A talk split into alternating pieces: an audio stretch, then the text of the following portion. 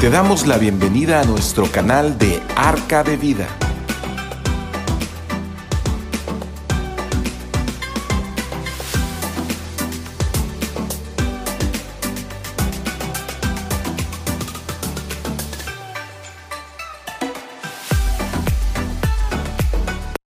¿Qué tal? ¿Qué tal? Muy buenas noches tengan todos ustedes. Me da mucha alegría podernos contactar nuevamente ese miércoles 5 de mayo, que para México es un- una celebración de la batalla de Puebla. Y bueno, yo sé que es un día festivo el día de hoy. Y quiero saludarlos a todos ustedes, los que nos están visitando, los están conectándose en ese momento. Eh, pues eh, donde dos o tres se reúnan, ahí está el Señor. Así que eh, a veces yo esperaría que se conectara muchísima gente, pero pues eh, yo sé que este mensaje también va a traspasar las, fronteras y va a llegar a mucha gente a, a través de YouTube y a través de Facebook. Hoy vamos a ver un tema, un tema que, que estaba, estaba un poco comprometido realmente con lo que estuvimos viendo acerca del Mesías, donde habla, eh, cuando estábamos hablando de la crucifixión de, Jesús, de, la muerte de Jesús, en el momento en que él murió, dice que el velo del templo se, ras- se rasgó en dos y, tiene un significado muy fuerte este, este, este evento que, sucedió en el momento en que Jesús fue, fue crucificado y, y murió. Eh, yo, yo lo había leído, pues como todos nosotros cuando empezamos a leer la Biblia, pues vemos cosas como que no, no, no tienen ningún significado para un hombre como, como nosotros que pues desconocemos totalmente el, eh, cómo estaba, cómo estaba el tabernáculo, cómo estaba, cómo estaban divididas las cosas y cómo es que Dios eh, había hecho, ha- había hecho un diseño en el que en el, en el que se, se iba a depositar precisamente el arca, el arca donde estaba su presencia, donde estaba el propiciatorio, donde el, donde el sacerdote se humillaba delante de Dios y, y- y se postraba. La, la tapa del arca, la tapa de, de ese cofre, de esa, de esa arca, eh, era el propiciatorio. Entonces eh, el sacerdote entraba, entraba a ese lugar, al propiciatorio, y ahí se hincaba y, clamaba a Dios, clamaba a Dios y se postraba ahí y se humillaba delante de Dios y este y era donde Dios les hablaba a los sacerdotes. Entonces eh, todo, toda esta construcción de ese tabernáculo eh, fue, estuvo a cargo de Moisés. Moisés fue eh, al que se le dio el diseño. Dios le dio el diseño de, de cómo se iba a fabricar, cómo se iba a hacer, de qué material se iba a hacer, cómo iba a ser, iba a ser las separaciones de las, cada, cada sección de las que estaba de- de- de- del lugar del tabernáculo y este, las medidas exactas que, que, que tenían y cómo era un, un- un tabernáculo que era, que era transportado, que, que- que podía ser transportable eh, durante algún tiempo, hasta que eh, se hizo el, el templo de Salomón.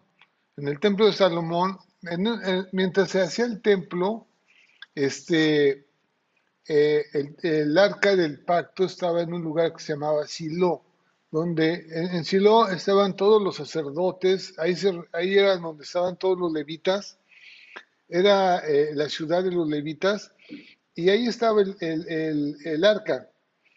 Cuando David eh, tomó el reinado, eh, Dios eh, le hizo traer el arca, el arca a, Jerusalén. Y después eh, Jerusalén, el hijo de David, que fue Salomón, fue el que construyó el templo y ahí se depositó el arca, e igual en un recinto donde estaba el propiciatorio y estaba el lugar que llaman el lugar santísimo. Bueno, de, de- de- lo que hoy vamos a ver es acerca de este, este evento tan importante que fue que el velo se haya rasgado en dos.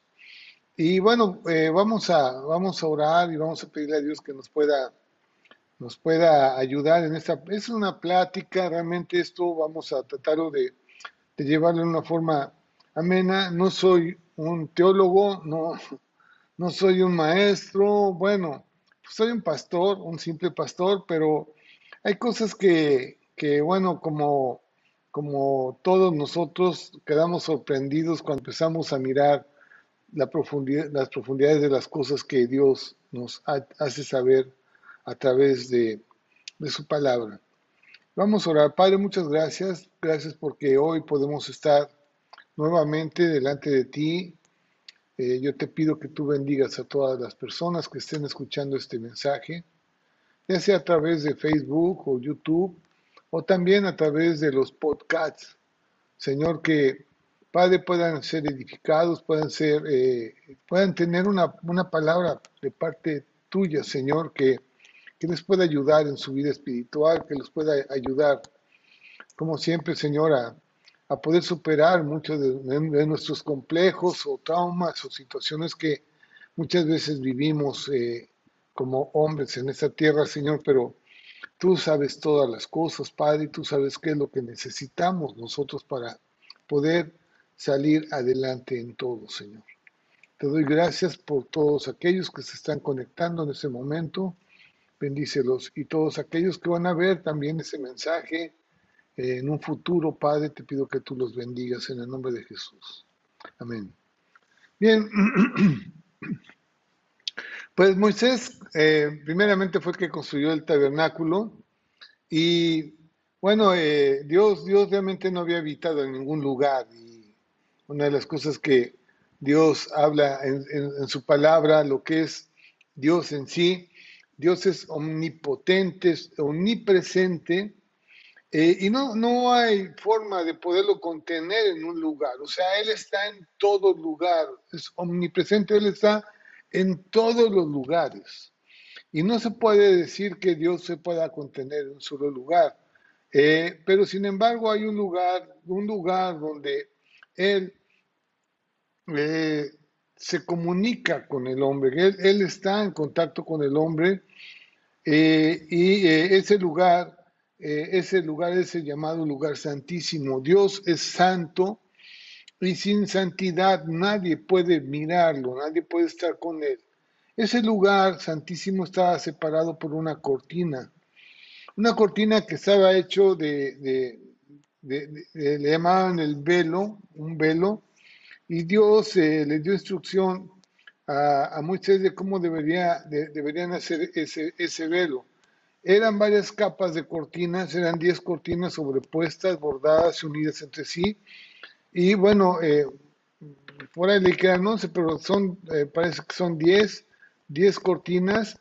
Y bueno, vamos a empezar a, mirar algunos versículos de cómo es que Dios le había dado la instrucción a, Moisés de, de que se, cómo se debería de hacer, cómo se debería de hacer el arca, eh, digo el arca, el, velo. Eh, ok, en Éxodo capítulo 26, versículo 31, dice, eh, también harás un velo de azul, púrpura, carmesí y lino torcido. Será hecho de obra primorosa con querubines. El versículo 32 dice, y lo pondrás sobre cuatro columnas de madera de acacia cubiertas de oro sus capitales de, oro sobre basas de plata, y pondrás el velo debajo de los corchetes y meterás allí el velo adentro del adentro, el arca del testimonio, aquel velo os hará separación entre el lugar santo y el lugar santísimo. Pondrás el propiciatorio sobre el arca del testimonio en el lugar santísimo y pondrás la mesa fuera del velo y el candelero enfrente de la mesa al lado sur del tabernáculo y pondrás la mesa al lado norte.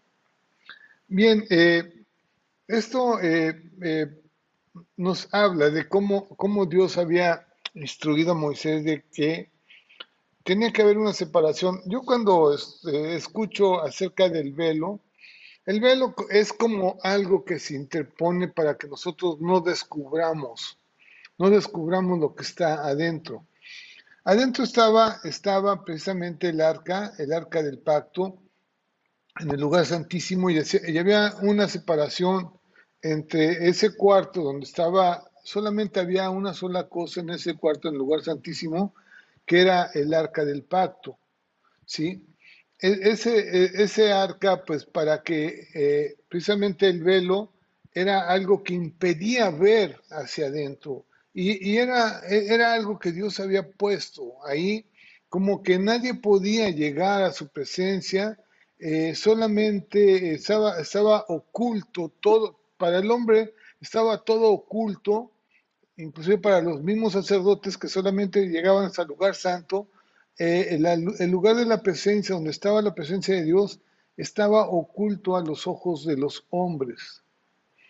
Y yo, creo que eso este, eh, habla mucho de, muchos de nosotros de querer, eh, querer ver a Dios, de querer constatar, constatar cosas. Y hay cosas que Dios las deja así en esa forma. Y vamos, vamos a, ver algo, algo, muchas cosas importantes el día de hoy. Ese velo, ese velo estaba hecho de, cortinas, de, tela. Era, la tela era de, un material que era de un cordón que era de lino, de lino y que lo torcían y hacían unos cordones, hagan de cuenta que era como el hilo, y, con ese, esos cordones hacían el telar, o sea, hacían la cortina. Era una cortina gruesa, porque era una cortina que, que, que hacía una separación, o sea, no era una cortina transparente en el cual se podía ver del otro lado del cuarto sino que era una cortina precisamente con el fin de hacer una separación de un lugar a otro. Era como una pared, una pared de tela o una pared de cortina de, lino torcido. Bueno, eran 10 cortinas las que habían ahí. Más o menos eh, el grosor de, esas 10 cortinas representaban alrededor de 10 centímetros. Era una pared de 10 centímetros de cortinas que estaban entrelazadas unas con otras. Tenía 20, tenía 20 metros de alto y 10 metros de ancho. Eh, ustedes pueden imaginarse realmente lo que representa una cortina de, ese grosor de 10 centímetros. Eh, yo estaba leyendo, bueno, tratando de investigar eh, acerca de, cómo era esa cortina. Y dicen, dicen que, eh, bueno, los judíos se están preparando realmente para, para volver a, ejercer el, sacerdocio dentro de una dentro de un, de un, lugar santo y un lugar santísimo donde poner, donde depositar el arca. Los, los, los judíos eh, dice que ya hicieron esa cortina, pero que, que para, para poder enrollar se necesitaron 70 hombres, o sea, 70 hombres para poder enrollar y cargar. Era muy, eso es muy pesada, muy, muy consistente. Y realmente el, yo creo que ese tipo de cortina impide totalmente el ruido de, un lugar a otro, no se escucha nada de ese cuarto al, al otro cuarto. Y este, y bueno, eh, era muy gruesa, era una totalmente una pared, una pared eh, que no se podía pasar muy fácilmente. Eh, como, habíamos dicho, bueno, realmente el querer contener la presencia de Dios, pues sabemos que no existe ninguna habitación, ni en los cielos, ni en ningún lugar que pueda contener, o sea, que pueda, que pueda reducir la estancia de Dios en un lugar, porque Dios, pues Dios es infinito, o sea, ni el mismo infinito lo puede contener, él, está en todos lados, no existe una habitación. Y bueno, vamos a, vamos a ver algunas cosas que la misma palabra de Dios nos dice con respecto a, a, ese, a, esa, esa situación. ¿sí? Aquí eh, hay una imagen del velo, que es una cortina, está la cortina de 20 metros de alto con 10 metros de ancho y 10 centímetros de grosor. Ese, a ese velo es el que se refería cuando el velo se rasgó en dos, ese velo de 10 centímetros de grosor que está ahí fue lo, fue, fue lo, que, lo, que, lo que sucedió. Bueno, en Hechos, en, en el libro de Hechos, eh, Hechos 17, 24, dice esto, el Dios que hizo el mundo y todas las cosas que en él hay, siendo Señor del cielo y de la tierra, no habita en templos hechos por manos humanas. Yo creo que es una de las cosas que tenemos que saber. Que no, no habita, no habita eh, en, en un templo hecho por manos humanas.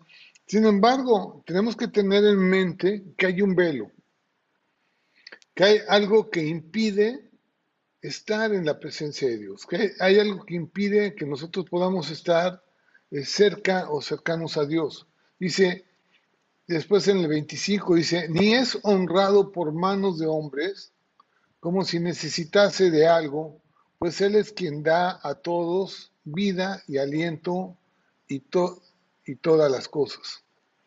Y de una sangre ha hecho todo el linaje de los hombres para que habiten sobre toda la faz de la tierra y les ha fijado el orden de los tiempos y los límites de su habitación, para que busquen a Dios y si en alguna manera palpando puedan hallarle, aunque ciertamente no está lejos de cada uno de nosotros, porque en Él vivimos y nos movemos y somos, como algunos de vuestros propios poetas también han dicho, porque el linaje suyo somos. Esto lo habló Pablo. Pablo había ido a Atenas, lo dijo en el, Areópago. Eh, estaba hablando con los griegos y le estaba diciendo, pues que, que ellos, aunque eran muy religiosos y, y tenían muchos dioses, él les dijo que solamente había un solo Dios y que ese Dios es el que había hecho el mundo y todas las cosas que en él hay. No hay más Dios más que uno, uno que es el creador de todas las cosas y que eh, no es honrado por, hombres, dice, no, no necesita que sea honrado por, o sea honrado por manos de hombres, como si necesitase algo. Miren, todas las cosas que Dios ha hecho, las ha hecho por su misericordia y por amor por amor a nosotros. ¿sí? Y eh, Dios no, no se puede encerrar en cuatro paredes. Sin embargo, sí hay un velo y sí hay algo que impide que el hombre pueda estar cerca de la presencia de Dios. Precisamente es el pecado. El pecado, el pecado es algo que nos, que nos molesta, que nos, nos quita la oportunidad de estar eh, en, ese, en ese tabernáculo y en ese, en ese lugar de su presencia. Eh, debemos de, ver algo. el tabernáculo realmente representa la imagen de Cristo. Eh, escúcheme eso, eso es lo que, lo, lo, importante de, de, lo que hoy vamos a estar hablando, porque, porque todo lo que está escrito en el Antiguo Testamento todo lo que es el tabernáculo y todo lo que, lo que hizo Dios acerca de su presencia, acerca de cómo debemos de comportarnos, a cómo, cómo debemos de, de agradarle a Él, todo está escrito. Todo está escrito acerca de lo que iba a suceder, de cómo iba a ser el Mesías, de cómo va a ser el fin del mundo, cómo va a haber cosas eh, extraordinarias o sorprendentes en los fines de los tiempos, guerras, rumores de guerras, pestes, eh, situaciones que a, lo mejor el día de hoy nos, nos, empezamos a dar cuenta de que, de que el mundo empieza a estar de cabeza, así como cuando estaba en Sodoma y Gomorra, que había una, una depravación total. Dios, Dios dejó escritas todas las cosas. Y el tabernáculo representa una imagen de Cristo. Fíjense bien, del lugar de sacrificio, porque había un lugar donde había un sacrificio de un cordero, o sea, ahí había un, era necesario que hubiera un sacrificio de, un cordero santo, un cordero sin mancha. Para, en aquel entonces el cordero era, era, era el animalito que, que menos problemas representaba y donde se podía pues eh, tener la imagen de, algo puro, algo, algo que no tenía ningún tipo de, de, maldad, pues. Jesús representa realmente ese cordero, el cordero de Dios que quita el pecado. De, un lugar de sacrificio, pasamos de ese lugar a través del sacrificio de Jesús, vean ustedes, a través del sacrificio de Jesús, de, un mundo de pecado, de pecador que somos, de, de, lo que, de lo que, de lo que ha sido traspasado a través de toda la historia del hombre. El pecado entró por un hombre y traspasó a todos los hombres y llegó a nosotros también. Cuando viene Jesús y ve nuestro pecado, dice, yo tomo tu deuda, yo tomo tu pecado y lo llevo a la cruz a través de ese sacrificio. De un lugar de, pecado a un lugar de sacrificio.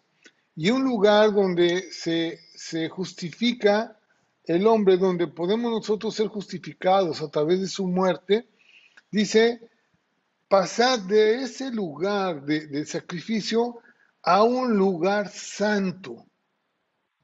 ¿Sí? Esto pues significa mucho. Significa mucho para, para un hombre como nosotros, en el cual no tenemos ninguna oportunidad. Dice que nosotros vivíamos sin Dios y, sin ninguna esperanza, sin, sin, sin ninguna oportunidad, porque ni siquiera éramos judíos, ni siquiera éramos un pueblo de Dios. El pueblo de Dios era el pueblo judío. Sin embargo, Dios nos da la oportunidad a través de Jesucristo de ser injertados en la vid verdadera, o sea, en, la condición en la que Dios quiere para que nosotros seamos totalmente santificados, seamos santos. Santo significa que el pecado que había en mí es quitado, es borrado, es perdonado. En ese momento eh, nosotros ya estamos en otro tipo de condición delante de Dios. Y es lo que Dios quiere que entendamos. Muchos, muchos hombres no entienden eso. De que necesitamos el sacrificio de Cristo para que nosotros podamos ser santos. Sin santidad nadie puede ver a Dios. Sin santidad es imposible ver a Dios. Y después de ese lugar donde estamos nosotros en santidad, pasar a un lugar que le llamamos santísimo. Y esto es, ahí había algo ahí, aunque tú hubieras sido santo, había algo que impedía, que velaba, que, que, que, que, no nos dejaba mirar la presencia de Dios, para que podamos entrar al lugar santísimo. Es, este tipo de conocimiento es algo maravilloso realmente. O sea, no yo, yo cuando, cuando empecé a ver todo esto, en verdad, eh, es algo, algo que no toda la gente sabe, ¿sí? De, del sacrificio de un pecador, de, de, alguien que no tenía ninguna oportunidad, viene el sacrificio de Cristo, perdona tus pecados, porque hay arrepentimiento, porque no queremos ser las mismas personas, porque sabemos que ha hecho toda la maldad, porque, porque nos hemos enemistado con medio mundo, hemos estado en pecado eh, continuamente, eh, solamente pensando en, cómo beneficiarnos en el egoísmo, en el orgullo y todo eso, pasamos al lugar santo por el sacrificio de Cristo para que nos dé la oportunidad entonces de acercarnos confiadamente al trono de su gracia, que es el lugar santísimo. Así que es como un proceso eh, a quienes lo buscan, quienes lo buscan, quiero hacer énfasis en esto, solamente aquellos que lo buscan lo encuentran. aquellos que desean tener una relación con Dios, la van a tener. Aquellos que, que aceptan a Cristo en su vida, solamente ellos pueden pasar a tener una relación con Dios. Jesús es el camino, es la verdad y es la vida. Eh, estaba yo escuchando, me dieron un, mensaje, estaba yo escuchando algo, algo importante. Eh, ¿Qué es la vida?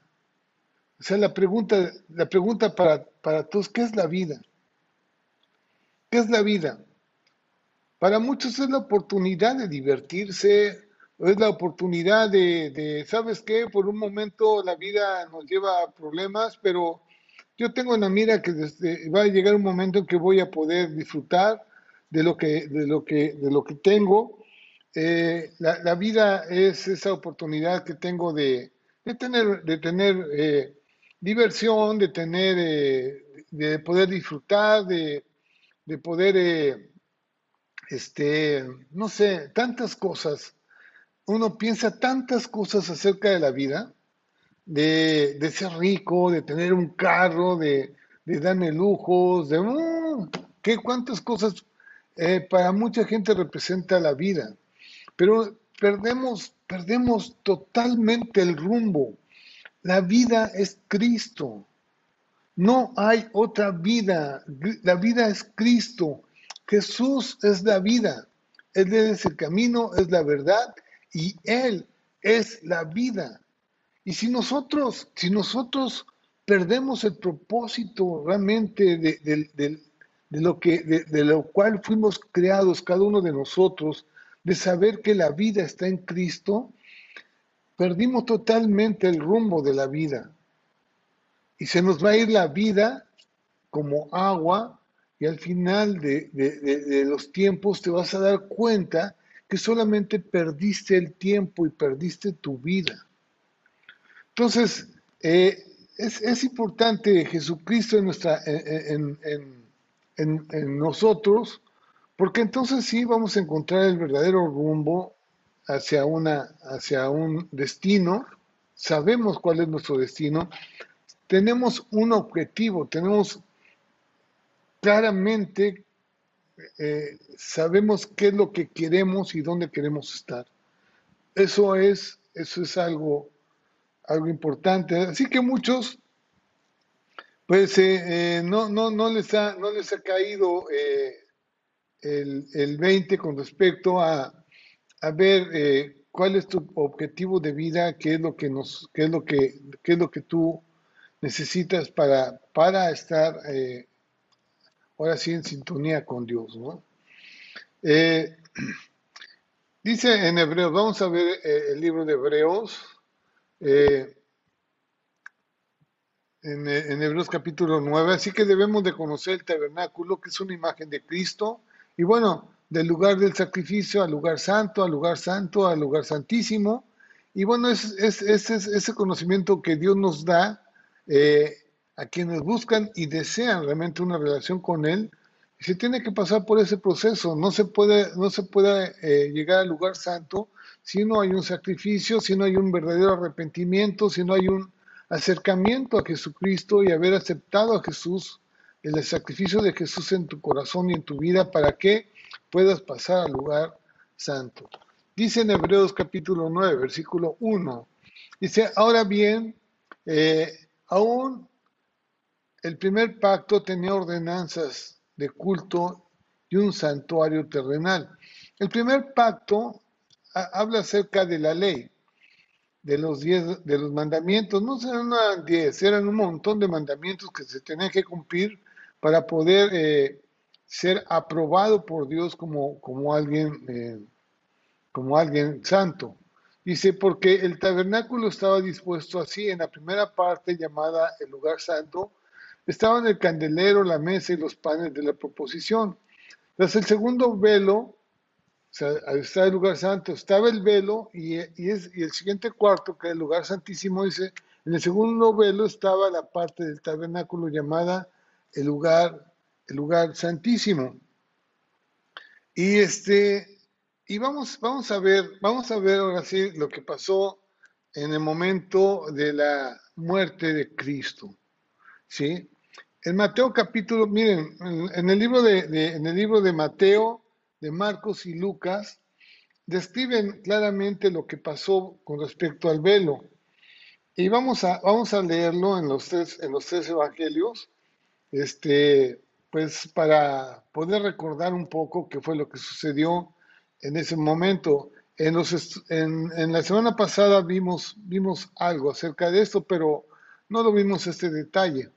Entonces, eh, solamente vimos que eh, su muerte era importante, o sea, la muerte del Cordero era importante para el perdón de pecados, que si no hubo muerte no, hubo, no hubo perdón de pecados. Y si Cristo dijo que iba a resucitar y resucitó, es porque Él hablaba la verdad. Porque si no hubiera resucitado, entonces, entonces habría dicho una mentira y ese cordero no era un cordero santo. Así que él habló la verdad. Dice en Mateo 27, 50, más Jesús, habiendo otra vez clamado a gran voz, él estaba en la cruz, estaba sufriendo en ese momento de, todo, de todo el pecado, de mi pecado y del pecado de todos los que, de los que creen en él. Dice, he aquí, dice, cuando entregó el Espíritu, o sea, cuando él murió, he aquí el velo del templo se rasgó en dos, de arriba abajo, y la tierra tembló y las rocas se partieron. Y se abrieron los sepulcros y muchos cuerpos de santos que habían dormido se levantaron. ¿Qué significa esto? Que cuando Jesús murió por nuestros pecados, la muerte fue derrotada. La muerte fue derrotada porque entonces dice que muchos muertos se levantaron. Y muchos que estaban dormidos, estaban muertos, se levantaron y abrieron los sepulcros, muchos. ¿Sí? Pues fueron levantados, fueron al cielo, o sea, no, se quedaron en la tierra, se fueron al lugar donde, donde deben de estar, a ese paraíso donde, donde Dios tiene un lugar para cada uno de nosotros. Dice que muchos sepulcros se, eh, se abrieron y muchos cuerpos de santos que habían dormido se levantaron. Fue un evento un evento maravilloso, porque esto lo, que representa es que eh, Él venció a la muerte. Lo que, lo que nos mataba a nosotros o lo que nos mata a nosotros es el pecado. Y cuando nosotros somos santificados a través de, de Cristo, pues ya, ya las cosas cambian, porque entonces tenemos tenemos garantizada una, una vida eterna. ¿sí?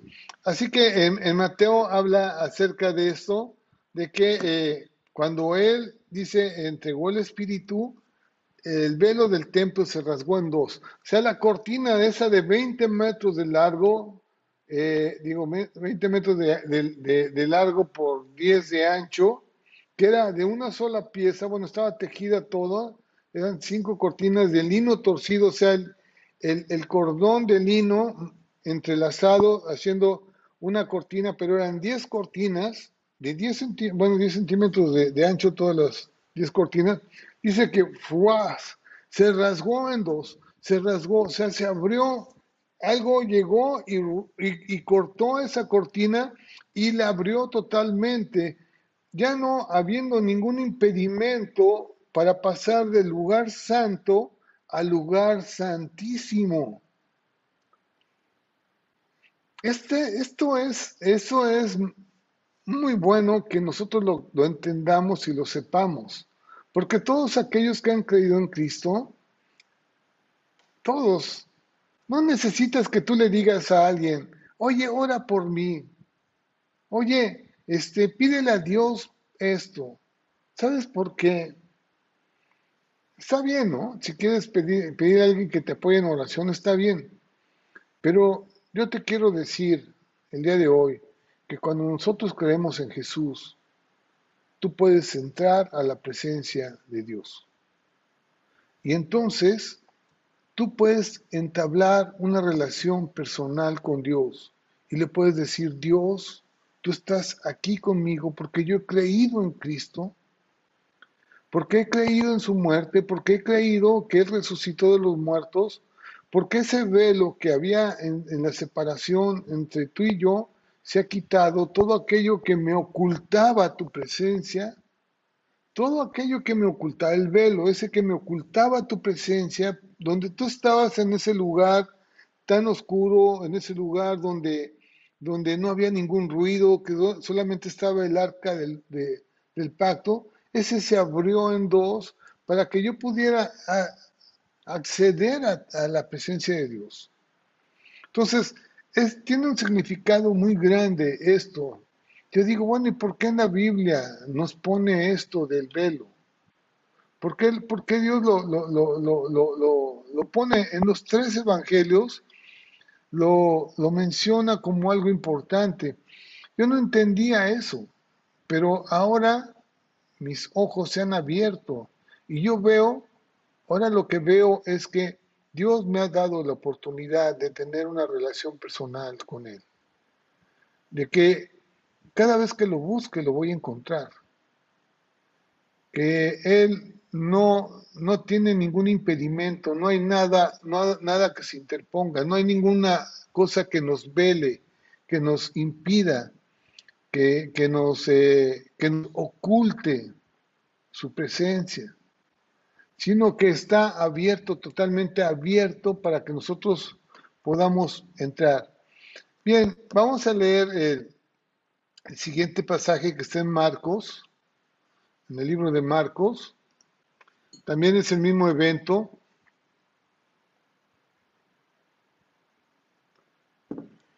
Marcos 15, 37 dice esto, más Jesús dando una gran voz expiró. Entonces el velo se rasgó en dos de arriba abajo, totalmente. O sea, no nomás se rasgó un poquito, sino que desde arriba, o sea, todos esos 20 metros se, se, abrieron totalmente y se abrió la cortina, se abrió el velo, se abrió, se abrió, se abrió ese espacio para que nosotros podamos entrar a su presencia. Esto ahí está en la Biblia y ahí está para ti y para mí, para todos aquellos que creemos en su palabra. Está ahí escrito. También en Lucas, en el libro de Lucas, capítulo 23, versículo 44, dice, cuando era como la hora sexta, o sea, la, la hora sexta eran las 12 del día, hubo tinieblas sobre la tierra hasta la hora novena. Y el sol se oscureció, dice, y el velo del templo se rasgó por la mitad. Entonces Jesús clamando a gran voz dijo, Padre, en tus manos encomiendo mi espíritu, y habiendo dicho esto, expiró. O sea, los tres evangelios coinciden en que el velo del templo se rasgó en dos. Y ya no había ninguna separación entre el lugar santo y el lugar santísimo. Jesús vino a hacer, darnos esta gran oportunidad al hombre. Por eso es importante realmente Jesús, el Mesías, el Salvador.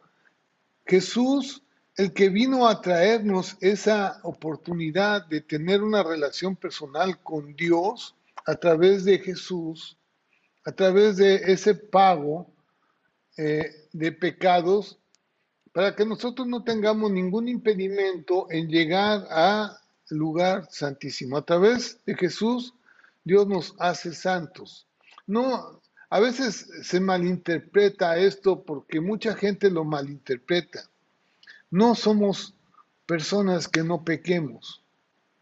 Somos hombres, hombres llenos de defectos, llenos de problemas, llenos de situaciones y lo que nosotros, lo único que tenemos a favor es que Jesucristo pagó por nuestros pecados y que Él, eh, eh, en gratitud a Él y pensando en Él, tenemos temor a Dios y podemos entrar a la presencia con Dios, tenemos temor a Dios, tenemos un respeto a su autoridad.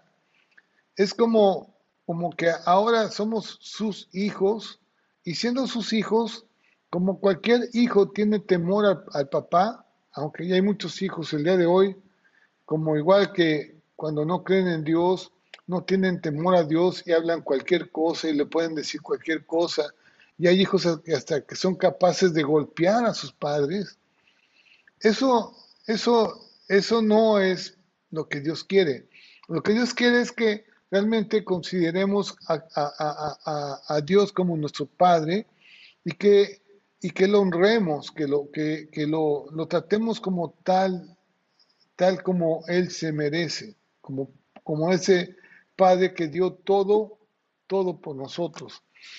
Ahora, quiero, quiero eh, eh, hablar acerca de, de que cuando cuando Jesús, cuando Jesús murió en la cruz, estaba en la cruz, muerto, dice que su corazón fue desgarrado y murió. Eh, eso representa realmente para, todos, dice que su corazón, cuando, cuando, él, cuando él estaba en la cruz, dice, eh, consumado es, dice que expiró, eh, en su corazón hubo un desgarre total, o sea, fue tan tremenda realmente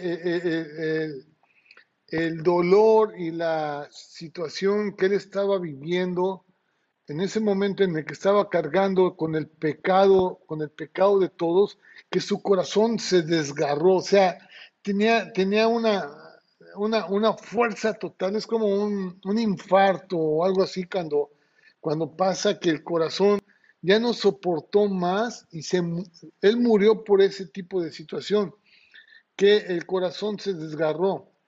Y, bueno, también eso habla acerca de que en el corazón del hombre eh, es importante realmente el, el que haya ese desgarre, porque también el corazón del hombre significa que muchos de nosotros hemos engrosado nuestro corazón, hemos engrosado ese velo en, el cual eh, nos impide mirar a Dios.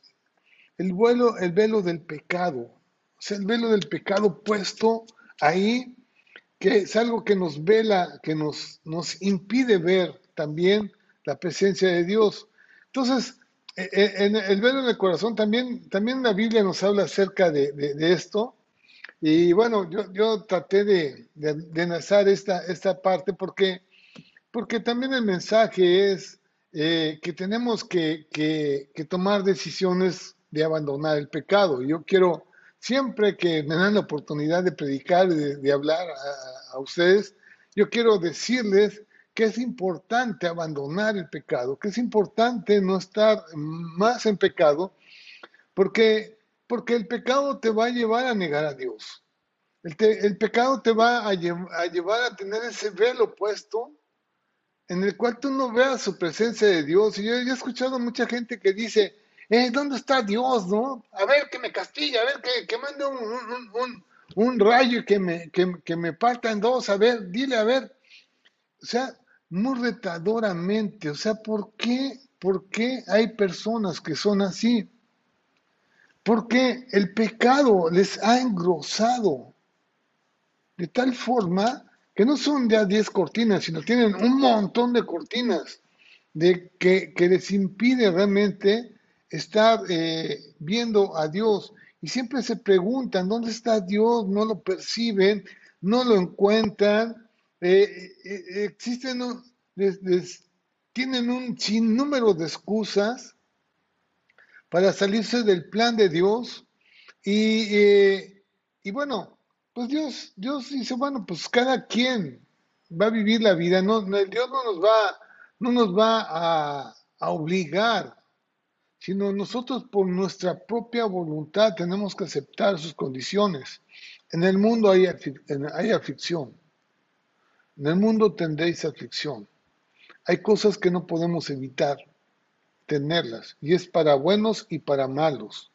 O sea, eso no lo podemos evitar. Tenemos que, aceptar las pérdidas de nuestros seres queridos, tenemos que aceptar que hay accidentes, tenemos que aceptar que hay situaciones que no nos, no nos, eh, que nos incomodan mucho, que hay pleitos, que hay situaciones que no quisiéramos pasarlas, pero hay.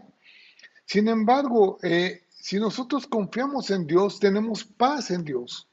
Tenemos otro tipo de vida, o sea, tenemos una relación con Dios y le podemos preguntar a Dios, oye Dios, ayúdame en esto, porque mira, yo, yo, yo estoy pasando por una situación tan difícil, una pérdida de un ser querido, estoy pasando por una, una deuda o por un, un problema de, eh, e, económico o alguna situación que, que, que, que, venga sobre tu vida y yo sé que, que vamos a encontrar la, la fuerza necesaria en Dios porque estamos, ahora sí, el velo se rasgó, estamos en la presencia con Dios.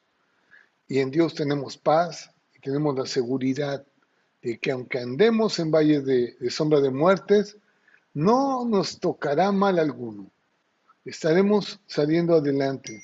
Tendremos aflicciones como todos, eh, tal vez traiciones, eh, pero confiamos, confiamos en aquel que venció al mundo, que venció a la muerte, que venció al pecado, que venció todo aquello que era contrario a nosotros, Él lo hizo por nosotros, para que podamos entrar a su presencia. Eh, los que buscan razones para no creer en Dios, las tendrán, las van a encontrar y las van a tener. Todas, todas las excusas. Pero, eh, y, cada vez que van, van a encontrar excusas, haz de cuenta que están metiendo más velos y más velos y más velos, que están ocultando la presencia de Dios y se va engrosando y endureciendo el corazón. Hay hombres que dicen, yo quiero tener un corazón duro, duro. No quiero sentir, no quiero sentir el amor fraternal, no quiero sentir el amor de los padres, no quiero sentir el amor de Dios. Pues no lo vas a sentir. Así es. Pero si tú dices, yo quiero, el que busca encuentra, yo quiero estar en la presencia de Dios. Yo quiero estar con Él. Quiero, quiero, quiero tener la oportunidad de mirarlo. Dios te la da. Dios nos da la oportunidad. Dice en segunda de Corintios, segunda de Corintios, eh, en segunda de Corintios capítulo uh, 3, versículo 14.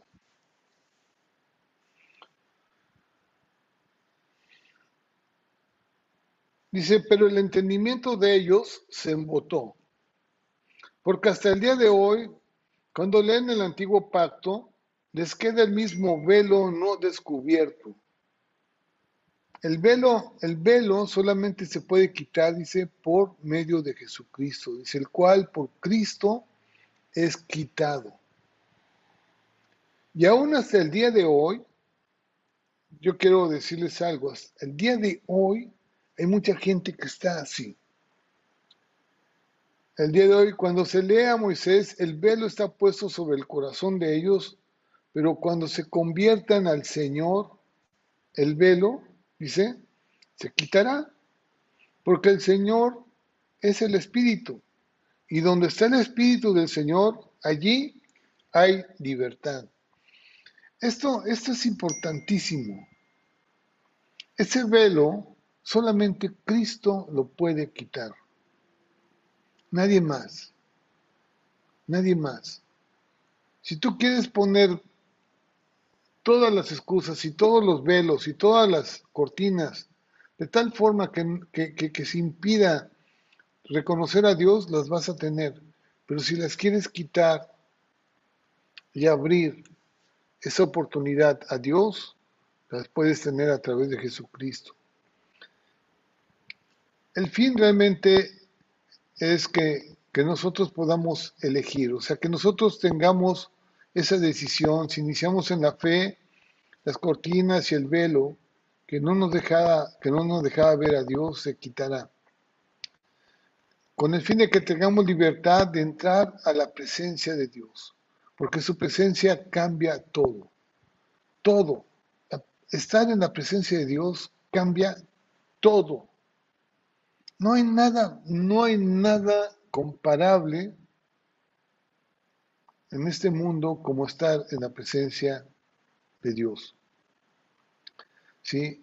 Y, y, que sintamos el gusto del saber que nosotros hemos sido llamados por Él y que nosotros le hemos recibido y que hemos aceptado sus condiciones, porque Él se encargará de llevarnos por el camino correcto y cada quien es, según sus habilidades y sus necesidades, seremos totalmente llenos y seremos totalmente eh, cambiados en hombres diferentes, en hombres buenos.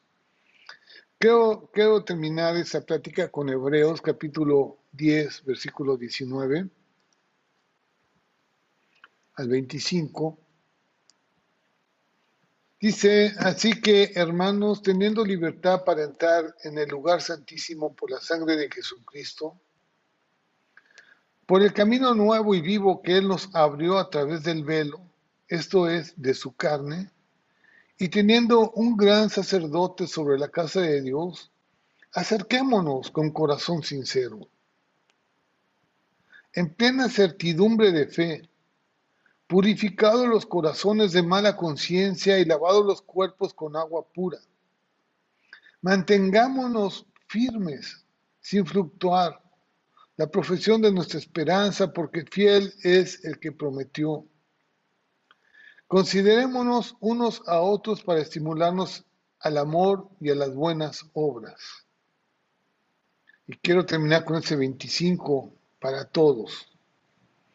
No dejándonos de congregar, no dejándonos de congregar, como algunos tienen por costumbre, sino exhortándonos y tanto más cuanto veáis que aquel día se acerca.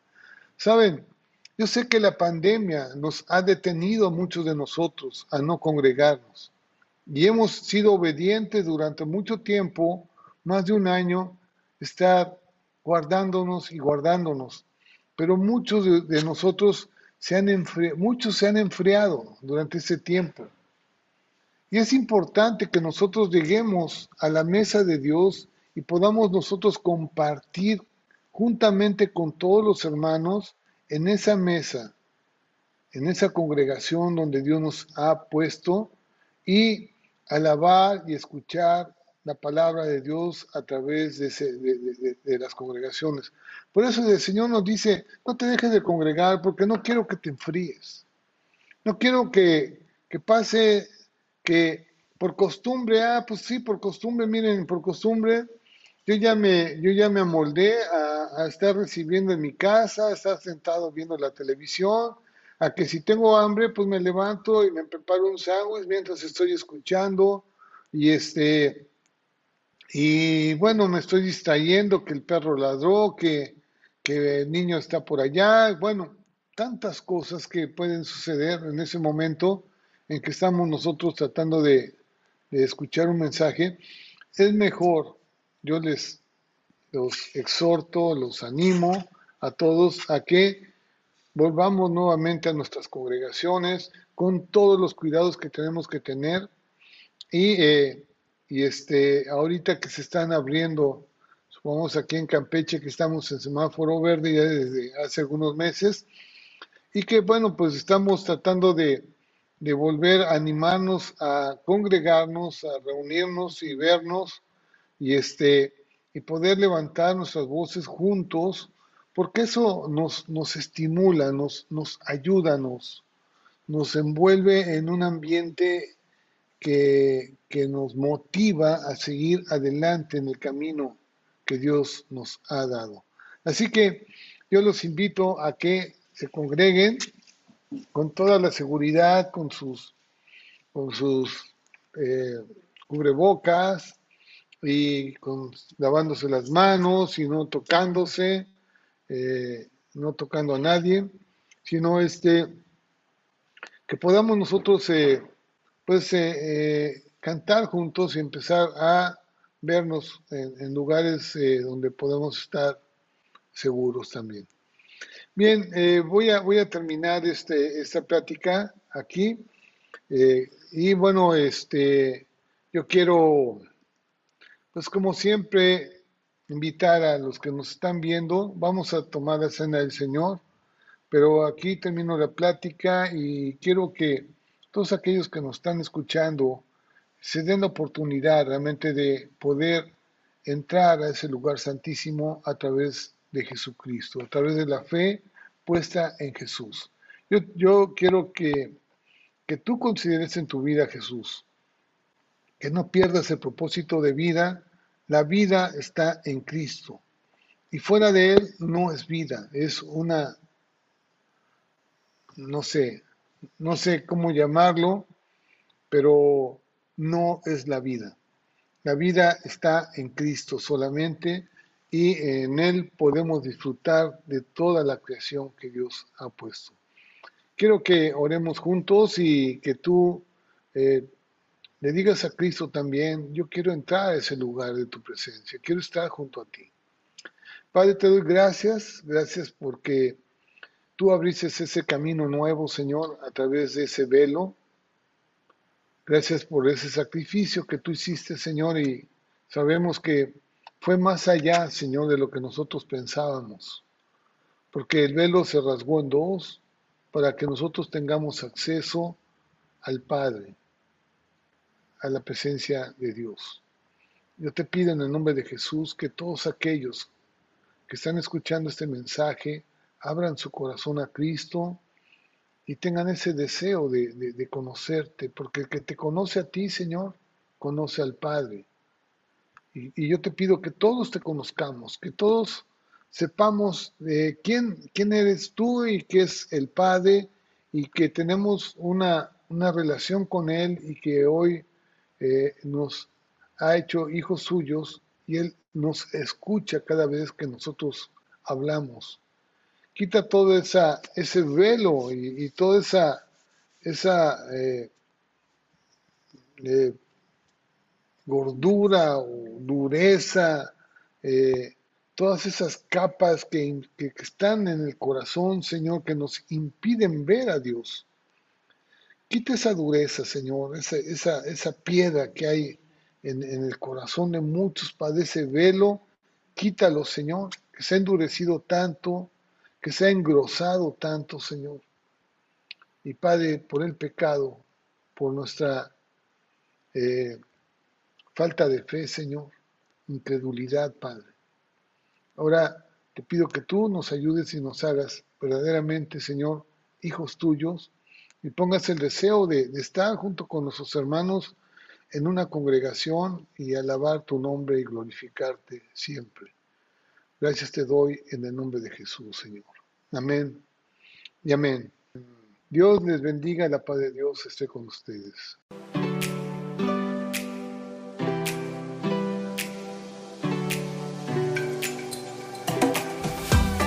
Gracias por sintonizarnos en Arca de Vida. Si deseas más información, te invitamos a conectarte en nuestras redes sociales de Facebook. Te esperamos pronto.